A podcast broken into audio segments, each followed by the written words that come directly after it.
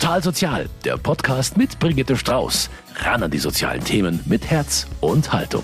Die Pandemie wütet weiter, auch wenn viele gedacht haben, so langsam hätten wir es aber auch mal geschafft. Auch die Angst vor neuen Lockdowns geht um. Dabei haben viele Menschen noch gar nicht die Folgen des bisherigen Verlaufs verarbeitet. Und wenn ich sowas sage, fällt wahrscheinlich jeder und jedem von Ihnen jemand ein, der irgendwie echt Probleme hat. Genau das bekommen derzeit auch Isabel Überall und Angeli Goldrian von der katholischen Ehe-, Familien- und Lebensberatungsstelle zu spüren. Die beiden sind heute bei mir im Studio. Herzlich willkommen. Guten Tag. Guten Tag. Frau Überall, bevor wir in der nächsten Stunde ins Detail gehen, einfach mal vorab die Frage, haben Sie mehr zu tun als vor Corona? Ja, unsere Anfragen sind bereits seit Beginn der Pandemie schon angestiegen, aber jetzt vermehrt, also ein bisschen zeitversetzt kann man sagen, nach dem letzten Lockdown jetzt im Sommer haben wir verstärkt Anfragen. Klienten, Einzelne und Paare wollen vor allem persönlich wieder in die Beratungsstelle kommen. Und das zeigt sich einfach auch an einer stetig wachsenden Warteliste. Und ähm, ja, die Dringlichkeit der Anfragen hat zugenommen. Es gibt teilweise sogar Kriseninterventionen, wo wir eben möglichst schnell einen Termin vereinbaren. Und momentan ist die Warteliste so bei sechs bis acht Wochen. Was ja eigentlich noch gar nicht mal so lang erscheint, wenn ich mir überlege, wie lange dauert es, wenn ich gerade versuche, einen Termin bei einem Psychologen zu machen. So ist es. Und Sie haben sich auch eingestellt auf die neue Situation, wie das alles funktioniert. Das ist eines unserer Themen, was die Menschen bewegt, die sich Hilfe bei der katholischen Ehe, Familien- und Lebensberatungsstelle suchen und wie die Einrichtung das jetzt bewältigt. Darüber reden wir heute bei Total Sozial. Corona hat die Arbeit der meisten Menschen verändert. Hier im Studio gibt es Trennwände, im ganzen Gebäude trägt man Mundschutz und die Hälfte der KollegInnen arbeitet von daheim aus. Aber wir machen Radio. Unsere Hörer sitzen nicht direkt bei uns im Studio, wobei das eigentlich manchmal ganz schön wäre. Aber unser Kontakt findet in der Regel auf Distanz statt. Wie viel komplizierter das ist, wenn Menschen Hilfe brauchen, und zwar höchst persönlich, Darüber möchte ich heute mit Isabel Überall und Angeli Goldrian von der katholischen Ehe-, Familien- und Lebensberatungsstelle sprechen. Frau Goldrian, wie ist das denn bei Ihnen? Wie laufen Beratungen denn jetzt rein technisch ab? Wir haben wesentlich mehr Beratungsformen, die wir unseren Klienten anbieten. Es gibt selbstverständlich die übliche Face-to-Face-Beratung. Also da kommt man in, genau, zu Ihnen ins Büro und die kommen zu uns in die, in die, Stellen mhm. und äh, unter Wahrung der Corona-Maßnahmen und die mhm. sind nicht ohne. Ja, die können wir gleich nochmal aufzählen. Können wir uns begegnen und die Leute psychotherapeutisch begleiten. Beispielsweise müssen größere Räume gebucht werden für Paarberatungen, damit die Abstandsregeln gewährleistet sind. Es muss alles vorher desinfiziert werden. Es wird regelmäßig gelüftet. Die Zeiten sind knapper, die Beratungszeiten, damit wir einfach auch Zeit haben zwischen den Beratungen, um die ganzen Anforderungen zu gewährleisten. Es gibt eine Maskenpflicht im Haus. Das ist mal bei den Face-to-Face-Beratungen das, was sich verändert hat. Dann bieten wir auch Telefonberatung an. Also das ist eine neue Form, die Sie vor Corona so nicht die hatten? Die haben wir so nicht, mhm. die hatten wir nicht und die wurde vor allen Dingen im ersten Lockdown genutzt und ist aber auch nach wie vor sehr gefragt, beispielsweise wenn Menschen oder Klienten, die schon in Beratung sind, in Quarantäne sind. Genau. Oder Homeoffice und Homeschooling haben und keine Großeltern haben, die kleine Kinder betreuen, dann sind die sehr froh, wenn wir telefonisch eine Beratung machen hm. können. Wobei die Großeltern auch nicht unbedingt gerade eingesetzt werden sollten. Ge genau aus diesem Grund. Und insofern können wir da eine Kontinuität in den Beratungen gewährleisten. Oder auch wenn jemand Erkältungssymptome hat. Mhm. Denn mit Erkältungssymptomen darf man im Moment auch nicht in unser Haus, klar, wir auch nicht. Dann gibt's eine ganz neue Form und die wird auch sehr genutzt, nämlich das ist die Online-Beratung. Online-Beratung, da muss man einfach sagen, wurden wir sehr unterstützt von der Erzdiözese, weil sie einfach sowohl die fachliche Schulung finanziert hat, als auch das Equipment gestellt mhm. hat in den ganzen Beratungsstellen. Online-Beratung heißt dann, äh, dass es eine Videoberatung ist oder dass Sie schreiben? Sowohl als auch. Ah, also ja. wir bieten Videoberatung an, wir bieten Chatberatung an und wir bieten Mailberatung an. Jede Form hat ihre Vorteile. Und das ist etwas, was natürlich jetzt in Pandemiezeiten aktueller ist denn je. Und die vierte Beratungsform, die wir neu entwickelt haben und anbieten und die auch sehr gut angenommen wird, ist die sogenannte Walk-and-Talk-Beratung. Da schnappen wir uns unsere Klienten, flapsig ausgedrückt, also wir gehen mit den Klienten raus und reden während des Gehens, machen quasi einen therapeutischen Spaziergang. Und das ist vor allen Dingen für beispielsweise junge Familien oder Frauen, die gerade ein Baby bekommen haben, kann das sehr hilfreich sein, denn beim Gehen im Kinderwagen schlafen die Babys in der Regel und wir dürfen im Moment Kinder nicht in unsere Beratungsstellen mitnehmen, weil wir sonst die Corona-Auflagen nicht erfüllen würden. Mhm. Deshalb ist diese aus der Not geborene Form eine, die gerade jungen Familien sehr zugutekommt. Also Sie haben sich echt darauf eingestellt, haben ganz viele neue Formen mhm. entwickelt. Sind denn auch die Themen andere? Wahrscheinlich sind die Themen andere als vor der Pandemie, mhm. oder? Die Intensität ist eine andere. Die Menschen kommen belasteter zu uns. Das heißt, Paare, die vorher vielleicht Streits hatten, sind jetzt hochstrittig. Paare, die vorher nur in einer emotionalen Disbalance waren, äh, sind jetzt zum Teil also hochemotional und das hören wir auch manchmal in den, unseren Beratungsstellen. Also ich sage mal, die, die Intensität ist, ist größer und es gibt natürlich auch Corona-spezifische Themen. Also was wir gerade jetzt hier in München bei der städtischen, beim städtischen Klientel merken, ist, dass beispielsweise das Thema Wohnraum, zu enger Wohnraum, ein Riesenthema ist. Die hohen Mietpreise. Auf der einen Seite Kurzarbeit, Angst vor Arbeitsplatzverlust, finanzielle Einbußen und auf der anderen Seite reicht der Wohnraum nicht mehr, weil man ununterbrochen zu Hause sitzt, womöglich auch die Kinder daheim sind. Also das ist ein Thema, das viel stärker in der Beratung thematisiert wird als jemals zuvor. Wobei einige der Themen ja jetzt quasi, hoffen wir mal, hinter uns liegen. Also Homeschooling findet mit ein bisschen Glück nicht mehr statt. Ich hoffe jedenfalls drauf. Haben sich denn auch Problemkonstellationen entwickelt aus diesem Jetzt habe ich es hinter mir? Also, dass die Menschen, die zu uns kommen, das Gefühl haben, wir haben das Schlimmste hinter uns, äh, kann ich nicht bestätigen, okay. denn in so einem Zustand sucht man keine therapeutische Unterstützung, sucht man keine Beratungsstelle ja. auf. Die Menschen, die zu uns kommen, sind nach wie vor hoch belastet. Und wenn man sich das Ganze psychologisch anschaut, letztes Jahr waren die Menschen vielleicht eher noch in diesem Schock und in diesem Neuen. Und wie nach einer heftigen Krise, nach einem Autounfall, kommt die seelische Verarbeitung, die seelische Notlage, auch zum Beispiel nach einer schweren Diagnose, oft zeitverzögert. Und deshalb haben wir jetzt auch so einen starken Zulauf, denn die Menschen müssen quasi jetzt erst verarbeiten, was da weltweit passiert ist und was natürlich auch individuell bei ihnen passiert ist. Wir haben immer wieder mit Klienten zu tun, die sagen, ich habe meine Eltern ganz lange nicht mehr gesehen oder jemand ist schwerst erkrankt oder im schlimmsten Fall auch jemand ist gestorben. Und diese Verarbeitung, in diesen Prozessen stecken die Klienten noch drin. Mhm.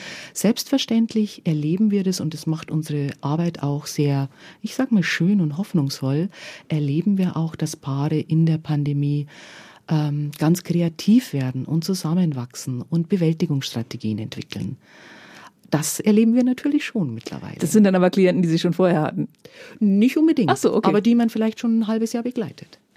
Ihre Einrichtung hat ja diesen unglaublich langen Namen, aber den hat sie auch zu Recht, denn sie beraten Einzelpersonen, Paare und Familien. Vielleicht können wir uns daran ja mal entlang hangeln. Frau Überall, welche Folgen beobachten Sie denn bei den Menschen, die als Einzelpersonen zu Ihnen kommen? Bei den Einzelnen ist es so, dass da weiß man inzwischen, dass vor allem die Depressionen und die Angststörungen sehr stark zugenommen haben durch die Pandemie. Also die Angst äh, zu erkranken natürlich erstmal ganz vorrangig. Die Angst vielleicht auch im Umfeld. Äh, viele Menschen haben alte Eltern oder vorerkrankte Menschen. Äh, Angst auch jemand, einen geliebten Menschen zu verlieren. Besonders äh, wirkt sich das auch aus so in der Testphase. Also da weiß man, dass sind, was meinen Sie mit Testphase? Also dass sie müssen einen Test machen, ja, so, weil sie okay. vielleicht irgendwie Symptome haben, ja. Und dann diese Ungewissheit, das kann dann schon auch mal bei manchen Menschen auch mal zu Angst- und Paniksymptomen führen.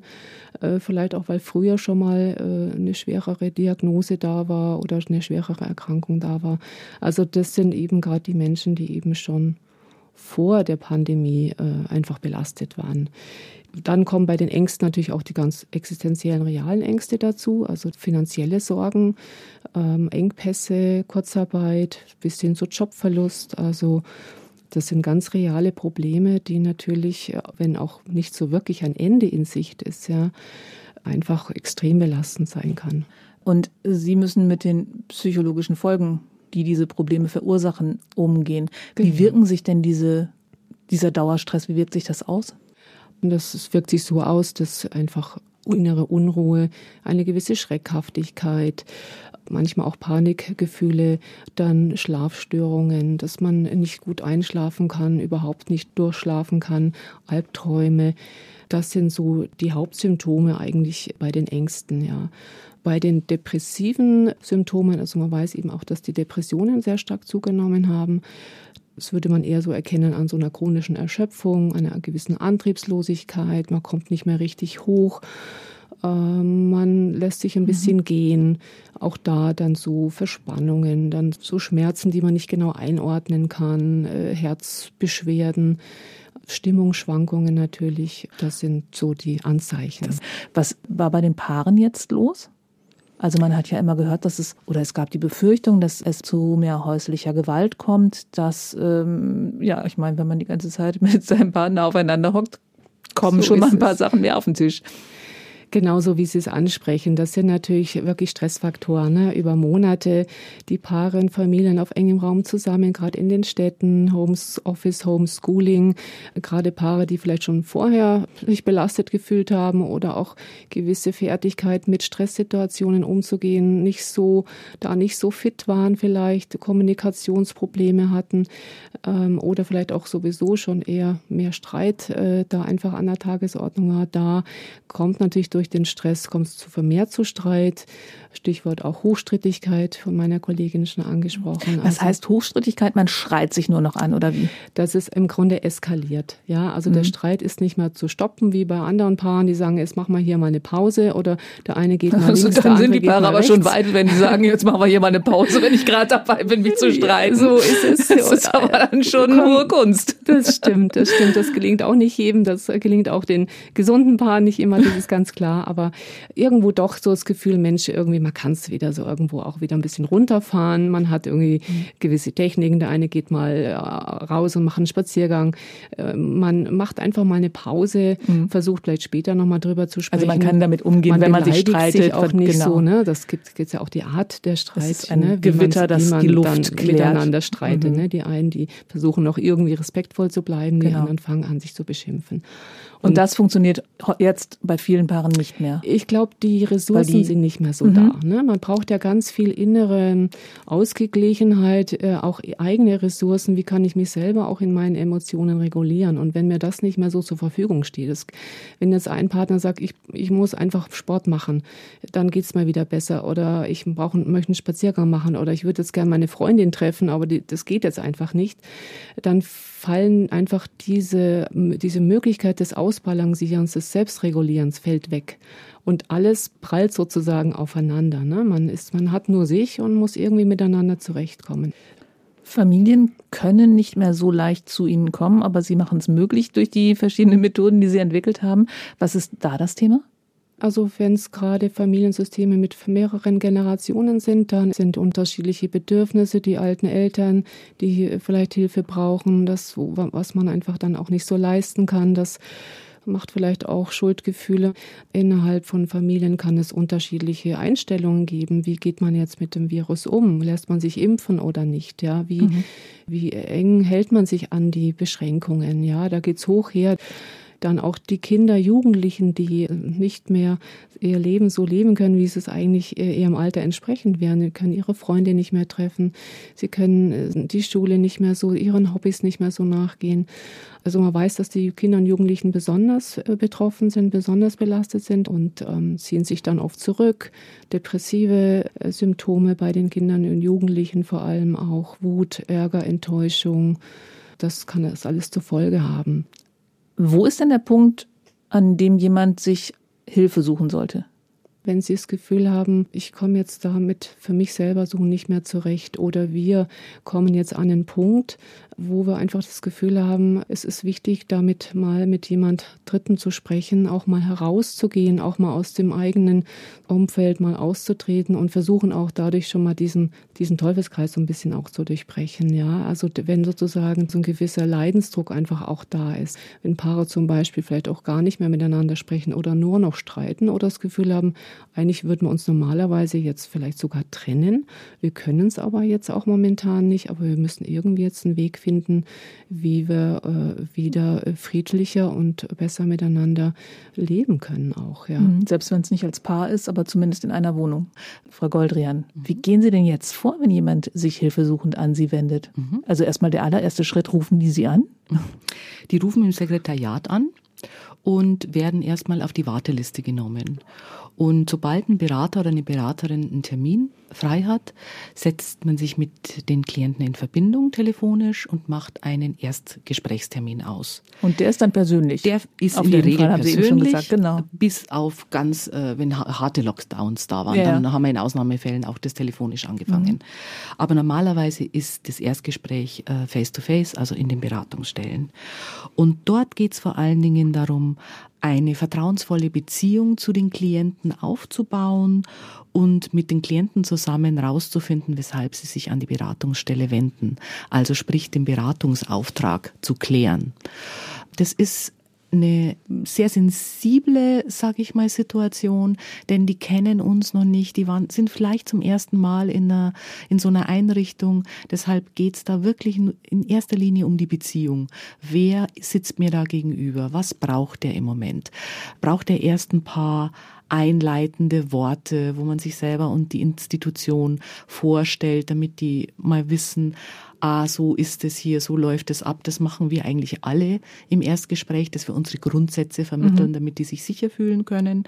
Und dann ähm, mit dieser, sage ich mal, wertschätzenden und einfühlsamen Haltung den Klienten gegenüber versucht man, durch Nachfragen, durch gezieltes Nachfragen rauszufinden, warum der Klient sich an uns wendet oder das Klientenpaar. Also durch die sogenannten W-Fragen. Was belastet den Klienten, die Klienten? Wann tritt es vor allen Dingen auf? In welchen Phasen? An, zu welcher Tageszeit? In welchen Situationen? Wie stark belastet es den Einzelnen? Das ist vor allem bei Paaren wichtig, diese Frage zu stellen, weil das manchmal unterschiedlich ist. Mhm. Und wenn die Paare dann merken, aha, das ist wohl ganz häufig so, dass Paare Sachen unterschiedlich gewichten und auch unterschiedlich stark darunter leiden, dann kann das auch schon zu einer Erleichterung führen, wenn da quasi so ein wertneutrales Draufschauen passiert, ah, Sie erleben die und die Situation als besonders schwierig und Sie erleben also wenn man die, quasi den, die genau. beiden von getrennt voneinander befragt, sag mal, wie schlimm ist denn das für dich, wie schlimm ist denn das für dich? Ach, so wusste ich gar nicht, kommt dann? Zum Beispiel, mhm. oder dass man auch mal zusammenfassen lässt, ach, du erlebst das und das als besonders krass, das hätte ich jetzt gar nicht gedacht, ich hätte, hätte also mir geht's eher mhm. so und so. Dann äh, merken die auch sowohl das, was gleich ist bei den beiden, aber auch wo sie unterschiedlich ticken. Und wenn das, wie gesagt, nochmal wertfrei und, und akzeptierend passiert, dann kann das schon sehr entlasten und die kommen raus aus diesen Schuldzuweisungen. Ach, du merkst es ja nicht oder ach, du bist zu unsensibel. Dann, das passiert auch meistens bei den ersten beiden Kontakten, schaut man, in welchen Phasen gibt es trotz allem eine Erleichterung auch? Gibt es auch Momente, wo die sich trotz des Problems entspannen können? Gibt es Stimmungsschwankungen? Das ist vor allen Dingen bei Menschen, die in so einem depressiven Sog sind, sehr wichtig, diese Frage zu stellen, weil die manchmal das selber gar nicht mehr spüren dass es vielleicht nach einem Spaziergang oder wenn sie draußen waren und beim Einkaufen, dass es danach ein bisschen leichter ist, wie wenn sie nur vielleicht isoliert daheim sitzen. Mhm. Deswegen sind diese Fragen um sich selbst besser kennenzulernen, oft auch schon ein erstes therapeutisches Tool. Das, was wir auch klären, meistens schon im Erstgespräch, welche Bewältigungsstrategien die beiden schon ausprobiert haben oder der Klient. Denn oftmals ist es in der direkten Krise in Vergessenheit geraten, was sie eigentlich schon mal bewiesen haben, was sie können. Also so viel zum Erstgespräch. Und dann, wenn alle, die im Raum sind, das Gefühl haben, das war ein guter Kontakt. Also egal, ob es jetzt eine Einzelperson ist, ein Paar genau. oder eine Familie. Genau. Klärt man, ob sie wiederkommen wollen. Und dann werden die Folgetermine ausgemacht. Und da geht es dann wirklich darum, dass gemeinsam Konfliktlösestrategien erarbeitet werden, dass Lösungsstrategien erarbeitet werden, dass es auch einfach einen Raum gibt, weil das hört sich jetzt ein bisschen technisch an, mhm. dass es einfach auch einen Raum gibt, wo Menschen. Sie wissen schon, dass ich nachfragen wollte. Ja, dass es einen Raum gibt, wo Menschen durchatmen können, wo Menschen mhm. verarbeiten können, wo Menschen einfach mal traurig sein können, weinen dürfen sein dürfen in diesen schwierigen Zeiten. Also, dass die merken, es ist okay, wenn ich jetzt gerade mal komplett in Dysbalance bin. Ich muss hier nicht funktionieren. Ich habe hier einen Raum, wo ich mich vielleicht im besten Fall weiterentwickeln kann, wo mir geholfen wird, wo ich getröstet werde, wo ich Schutz erfahre. Das mhm. ist uns ganz wichtig und das geht nur mit einer guten Beziehung zu den Menschen. Und dann gibt's jetzt, jetzt bin ich wieder ein bisschen technisch, dann gibt's natürlich was, was man den Klienten an die Hand geben kann, beispielsweise Entspannungsverfahren, die man mit ihnen einüben kann, Atemübungen, Meditationspraktiken. Sind die dann situationsbezogen? Also sagen, situationsbezogen. wenn Sie jetzt wieder da sitzen und sich gerade, wenn Sie die Kaffeekanne schon in der Hand haben und werfen wollen, dann würde ich jetzt nicht unbedingt eine Meditationspraktik vor, wär, wär super, aber ich glaube, da kommt man so schnell genau, nicht hin. Genau, nee, da, also das, das, also da muss man wirklich genau hingucken, was, mhm. was bei wem funktioniert. Also bei hochstrittigen Bahnen, ähm, mhm. da ja, oder wenn es einfach mal knallt. Also das heißt ja nicht, knallt, dass es ständig, aber dann, in der Situation. Wenn es mal knallt, dann dann äh, geht man darauf ein und sagt, oh, jetzt ist anscheinend ein Notfall. Vielleicht wäre es auch wichtig, jetzt zu besprechen, was jeder braucht, um kurz Dampf abzulassen. Mhm. Vielleicht muss einer mal den Raum verlassen und kommt wieder rein. Also auf jeden Fall lässt man nicht zu, dass die Paare aufeinander losgehen und ich bin dafür da, dass ich in dem Moment moderiere, dass ich interveniere, dass ich die Verletzung nicht zulasse, sondern benenne was hier gerade passiert und beiden Hilfestellungen gebe, damit sie ihren, ihre Traurigkeit oder ihre Wut anders formulieren können.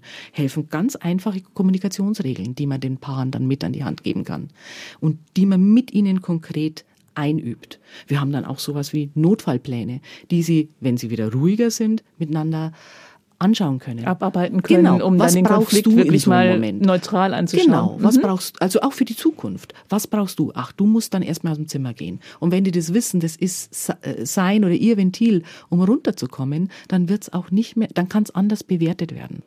Was auch ganz wichtig ist, dass man mit den Klienten klärt, gibt's auch negative Bewältigungsmuster. Stichwort Sucht, Medikamentenmissbrauch, Vermeidungsstrategien, gerade bei Angstpatienten, mhm. die motten sich manchmal komplett zu Hause ein und werden immer isolierter, weil sie vor jeder, jeder Art von Kontakt Angst haben. Wahrscheinlich ein großes Problem ja. momentan, weil sich ja. ja. viele Leute in ihre ja. Angst reingesteigert haben. Also. Ganz genau. Und da kann es halt auch helfen, das erstmal herauszufinden, dass die das selber erkennen. Und ganz vorsichtig, da bin ich wirklich eine Freundin der kleinen Schritte, zu überlegen, wie vielleicht dieses Muster aufgelöst werden könnte. Da komme ich jetzt wieder auf die Beratungsform, kann zum Beispiel das Angebot einer Walk-in-Talk-Stunde, wo man gemeinsam mit dem Klienten mal rausgeht und sagt, wie viel Abstand brauche ich zu anderen Menschen, damit ich nicht mehr so viele Angst habe. Äh, aber damit mein Angstlevel praktisch gerade noch aushaltbar ist, aber damit ich mich wieder vor die Tür traue. Stimmt, draußen kann, begegnet man ja auch noch ja. Menschen, wenn man spazieren ja, geht. Ja, man kann das, ausweichen, aber ja. das kann so ganz, an das Problem rangeführt. Ja. Kann eine Geschickt. ganz schöne Übung mhm. sein. Und wann sind die Leute fertig bei Ihnen? Das Schöne ist, dass wir uns da wirklich nach den Bedürfnissen der Klienten richten können. Und es ist vielleicht auch der Vorteil, dass wir keine Stundenvorgaben haben, sondern quasi die Klienten fragen können, wie ist die Befindlichkeit und dann unsere Beratungsprozesse langsam ausschleichen, indem die Beratungsabstände größer werden bis zum Abschlussgespräch. Im Abschlussgespräch kann man dann einfach nochmal Revue passieren lassen, was ist alles passiert, was haben Sie gelernt, wie geht es Ihnen jetzt im Vergleich zum Anfang und abschließend kann man die Menschen dann einfach auf die Möglichkeit hinweisen, dass wenn sie wieder in Not geraten, sie sich wieder an eine Beratungsstelle wenden können. Wer legt fest, dass das nächste Gespräch das Abschlussgespräch ist? Das entwickelt sich aus dem Prozess. Das beschließen Sie gemeinsam mit den ja. Klienten, sagen Sie, ja? Ja. Mhm. Es ist also ein langer, oft auch beschwerlicher Weg, wenn man aus einem psychischen Tief wieder herauskommen will. Aber die Arbeit lohnt sich. Denn wenn man das alles geschafft hat, dann ist man weit mehr als ein reparierter Mensch, haben Sie mir im Vorgespräch erzählt, Frau Überall. Ja, also für uns bedeutet ja Beratungsarbeit zum einen natürlich wirklich Hilfe in einer konkreten Problemsituation, wie es auch beschrieben ist, aber es kann auch viel mehr bedeuten. Es, wir sehen Beratungsarbeit auch als Unterstützung der Menschen und der Paare, der Einzelnen und der Paare in ihren persönlichen Wachstumsprozessen. Also es geht in der Beratung ja auch darum, den Menschen ihre besonderen Fähigkeiten und ihre Kräfte, ihre Ressourcen praktisch bewusst zu machen. Und diese und so Ressourcen, die sie tatsächlich sowieso schon haben, deren genau. sie sich vielleicht Manchmal nicht bewusst waren. haben die Menschen keinen Zugang mehr zu ihren Ressourcen, gerade in den Krisenzeiten. Dann sind die irgendwie verschüttet und man, viele Menschen weiß, wissen gar nicht mehr. Da geht es dann darum, wirklich da nochmal auf Spurensuche zu gehen mhm. und zu schauen, was hat mir denn in früheren Krisenzeiten oder uns auch als Paar äh, in früheren Krisenzeiten geholfen? Wie haben wir da die Krise bewältigt? Was waren da unsere Stärken? Was haben wir wir da ganz mhm. konkret gemacht und unternommen. Und Paare, die Krisen bewältigt haben in der Vergangenheit, die fühlen sich besonders miteinander verbunden. Es ist nicht so, dass die Ehe gerade noch gerettet wurde, die Beziehung gerade noch gerettet wurde und man es irgendwie schafft, sondern dass man vielleicht sogar besser miteinander klarkommt. Aber Sie haben eben schon einige Male angedeutet, ähm, dass es auch ganz neue Konflikte vor allen Dingen innerhalb der Familien gibt. Streitthema Corona-Leugner, Impfgegner, Impfbefürworter, Ängstlichkeit. Was können Sie Menschen raten, damit, wie sie damit umgehen sollen? Also was da hilft äh, oder helfen kann, ist versuchen, nicht aus dem Kontakt und aus dem Gespräch auszusteigen, sondern zu versuchen, dennoch miteinander im Gespräch, im Austausch zu bleiben. Also nicht sozusagen jetzt den anderen aufzugeben oder zu sagen oder in eine Schublade reinzustecken, der Impfgegner, der Corona-Leugner äh, und zu sagen, so mit diesem Menschen rede ich einfach nicht mehr oder ich würde eher dazu raten, zu versuchen, dennoch trotzdem offen füreinander zu bleiben und auch immer wieder auch darüber zu sprechen. Also, also sei mal das Thema mhm. aus Grenzen. Also ich stelle mir vor, jetzt Weihnachten kommt und vielleicht darf man ja auch mit äh, allen Geschwistern und den Großeltern feiern. Und es gibt unterschiedliche Ansichten. Wie gehe ich denn damit um? Gut, das ist nochmal eine andere Situation als ja, im, im, Telefonat mit meiner Schwester. Ich denke, da sind Absprachen auch sehr wichtig, gerade jetzt, wenn es darum geht, zum Beispiel ein Weihnachtsfest zu planen, weil es jetzt gerade vor der Tür steht. Da helfen Absprachen vorab, ja, dass man Don't genau, mention the C-Word. Zum Beispiel, ja, zu sagen, wir mhm. klammern jetzt dieses Thema ganz bewusst äh, für, für die Weihnachtstage aus. Mhm. Weil wir wissen einfach, da verheddern wir uns und dann wird das äh, ein Grabenkrieg und das wollen wir auf keinen Fall. Ne? Sondern sagen, okay, wir sind trotzdem als Familie, als Paar, als Familie, als, als Großfamilie, wir gehören zusammen und es gibt genügend andere Dinge, die uns verbinden und an der Stelle einfach zu sagen, okay, wie können wir trotzdem das Weihnachten so gestalten, dass dass jeder auch mit seinen persönlichen Befindlichkeiten, Ängsten, Sorgen auch vorkommt und das Gefühl hat, die werden auch beachtet. Aber dann ist es schon auch okay, wenn ich dann von meinem Schwager, der Impfgegner ist, verlange, dass er sich testet. Ich denke, man muss einfach drüber sprechen. Mhm. Also ich kann ja meinen Schwager nicht zwingen. Ja, ne? aber wenn er in mein Haus will, schon. Man muss drüber sprechen, ja. Also vielleicht muss man sagen, dann trifft man sich eben woanders. Also da wirklich ganz individuell gucken, wie kann da eine Lösung also gehen. Also wie kommen wir zusammen dass es auch für dich okay das ist. Das ist für jeden einfach, dass mhm. sich jeder wohlfühlt. Ich denke, das soll das, das Allerwichtigste sein ja. bei so einer Gelegenheit. Aber es gehen ja auch wirklich viele Freundschaften in die Brüche in dieser Zeit, also äh, wo man denkt, hm, die redet aber jetzt komisch, muss ich da jetzt noch anrufen? Was empfehlen Sie in so einem Fall? Wie gesagt, ich denke immer, es ist ganz schwierig, einen Ratschlag zu geben und sagen, ja. so und so sollte man es machen. Ne? Wenn jetzt eine Klientin kommt und hat diese Problematik, ähm, würde ich eben dazu anregen und sagen, gut, okay, wie können Sie vielleicht mit der Freundin da eben so eine Vereinbarung auch finden? Also was, wie wichtig ist ihr die Freundschaft? Was macht die Freundschaft alles aus? Was verbindet eben? Was sind die Dinge, wo es vielleicht auch sehr schade wäre, wenn die Freundschaft jetzt daran scheitern würde? Es gibt viele Freunde, die das Thema inzwischen auch ausklammern und einfach sagen, lass uns einfach über das sprechen, was, was uns verbindet oder lass uns zusammen in die Berge gehen oder zusammen musizieren oder was auch immer. Und das machen wir und das verbindet uns und das andere muss jeder dann letztendlich für sich selber dann auch den Weg finden. We agree that we disagree. Genau. Jetzt sind Sie ja die katholische Ehe-, Lebens- und Familienberatungsstelle. Was macht denn dieses katholische oder Glaube in so einer Beratung aus? Ich würde jetzt mal sagen, dass die Menschen, die zu uns kommen, oft auch gezielt zu uns kommen, weil sie das Gefühl haben oder die Hoffnung haben, dass sie da auch mit ihrem Glauben und ihrem Glaubensverständnis auch gut aufgehoben sind. Und was man grundsätzlich eben weiß und was wir auch beobachten, ist, dass Paare, die eben durch den Glauben miteinander verbunden sind, dass die auch gerade in so Krisenzeiten durch ihrem, ihren Glauben ähm, ein Stück weit auch gestärkter wieder hervorgehen können. Also Glaube macht Menschen resilienter, macht Menschen krisenfester sozusagen. Ja. Warum? Können die auf irgendwas zurückfallen oder? Es ist vielleicht so ein grundsätzliches Gefühl von Aufgehobensein in einem größeren Ganzen. Ähm, viele Menschen, die glauben, haben auch einen besonderen Zugang zur Natur, zur Schöpfung, sage ich mal, ja. Aber es dürfen nicht nur Gläubige zu Ihnen kommen. Nein, wir äh, beraten alle Menschen, die zu uns kommen. Frau Goldrian, man hört ja jetzt momentan von ganz vielen Leuten, dass sie eine Beratung suchen, dass sie eine Therapie suchen, dass sie versuchen, bei einem Psychotherapeuten einen Termin zu bekommen. Äh, wie sieht's denn bei Ihnen aus? Also es gibt auch bei uns Wartezeiten, ja. Mhm. Die liegen zwischen sechs Wochen und acht Wochen.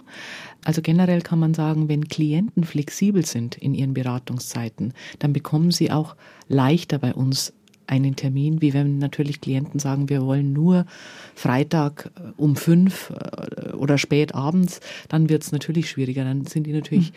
länger auf der Warteliste. Und was man auch sagen muss, ist, dass wenn es Krisen, handfeste Krisen sind, dann versuchen wir relativ schnell einen Termin möglich zu machen. Also dann rufen unsere Sekretärinnen schon auch rum und sagen, hier ist ein Krisenfall, da ist eine Krisenintervention notwendig und dann reagieren wir auch schneller dass man die dann äh, dass man zumindest vorzieht. mal ein Erstgespräch genau. telefonisch, genau. damit genau. schon mal die Aussicht besteht. Wir hören, wir hören es, wir haben es genau. registriert genau. und der nächste Platz geht an denjenigen. Genau, genau.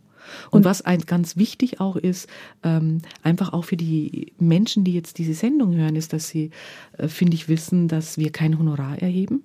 Das wäre meine nächste Frage gewesen. Oh, oh dann bin ich, oh, da Den machen wir einfach mein Skript oh. kaputt. Sorry. Weil ich wollte oh, zuerst fragen, also es, okay. Sie, Sie, haben jetzt wirklich auf alles Mögliche immer super Antworten geben können. Jedes Problem, das ich mit Kaffeekannen, mit werfenden Kaffeekannen in die Runde geworfen habe. Sie können quasi alle Probleme behandeln. Ähm, dazu haben Sie das Rüstzeug, die Ausbildung und die Erfahrung. Okay, Sie merken, dass ich in, ins Stammeln komme. Ja, Sie ähm, selber dürfen das nicht sagen. Ich sage das also deshalb. Wir, ich, ich, ich gebe jetzt mal eine sibyllinische Antwort. Wir können alle Menschen in Not erstmal Termine anbieten und begleiten und unbürokratisch relativ rasch einen Beratungs-, ein Erstgespräch anbieten. Und die Klienten, die zu uns kommen, erfahren zumindest einen Raum, in dem sie über ihre Probleme sprechen können, in dem sie ein Angebot, das wir ja zuerst sehr differenziert dargestellt haben, bekommen und können dann entscheiden, ist es für mich der richtige Rahmen, um meine Konflikte zu besprechen, um das anzuschauen, fühle ich mich hier geschützt, geborgen? Und ich kann nur sagen, dass die fachlichen Standards immer wieder überprüft werden bei uns. Es gibt jedes Jahr Fortbildungen. Das heißt, der fachliche Standard ist bei uns einfach ziemlich hoch.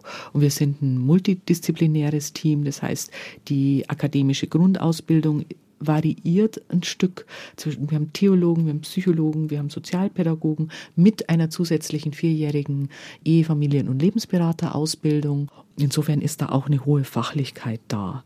Selbstverständlich unterliegen wir wie alle diese Einrichtungen der Schweigepflicht. Mhm. Und wie bereits erwähnt, wir erheben kein Honorar und sind dankbar für Spenden. Aber Sie leben nicht nur von Spenden, Sie werden schon auch bezahlt. Wir werden von der Erzdiözese sehr, sehr stark gefördert und unterstützt und sind ja auch dort angestellt. Da gehen unsere Steuergelder hin. Und zwar sehr sinnvoll. Also ich weiß, dass Sie einmalig sind, aber gibt es äh, so eine Einrichtung tatsächlich nur einmal? Nein, wir haben vier Beratungsstellen in München und 19 Beratungsstellen in der ganzen Erzdiözese. Und alle weiteren Infos und Adressen finden Sie natürlich im Internet auf der Homepage der katholischen Ehefamilien- und Lebensberatungsstelle. Den Link dahin gibt es bei uns in der Mediathek unter mk-online.de. Ich bedanke mich bei Isabel Überall und Angelique Goldrian für das schöne Gespräch. Vielen Dank auch für das Gespräch. Ganz herzlichen Dank. Und ich sage Tschüss, bis zum nächsten Mal. Machen Sie es gut, Ihre Brigitte Strauß. Total Sozial, ein Podcast vom katholischen Medienhaus St. Michaelsbund, produziert vom Münchner Kirchenradio.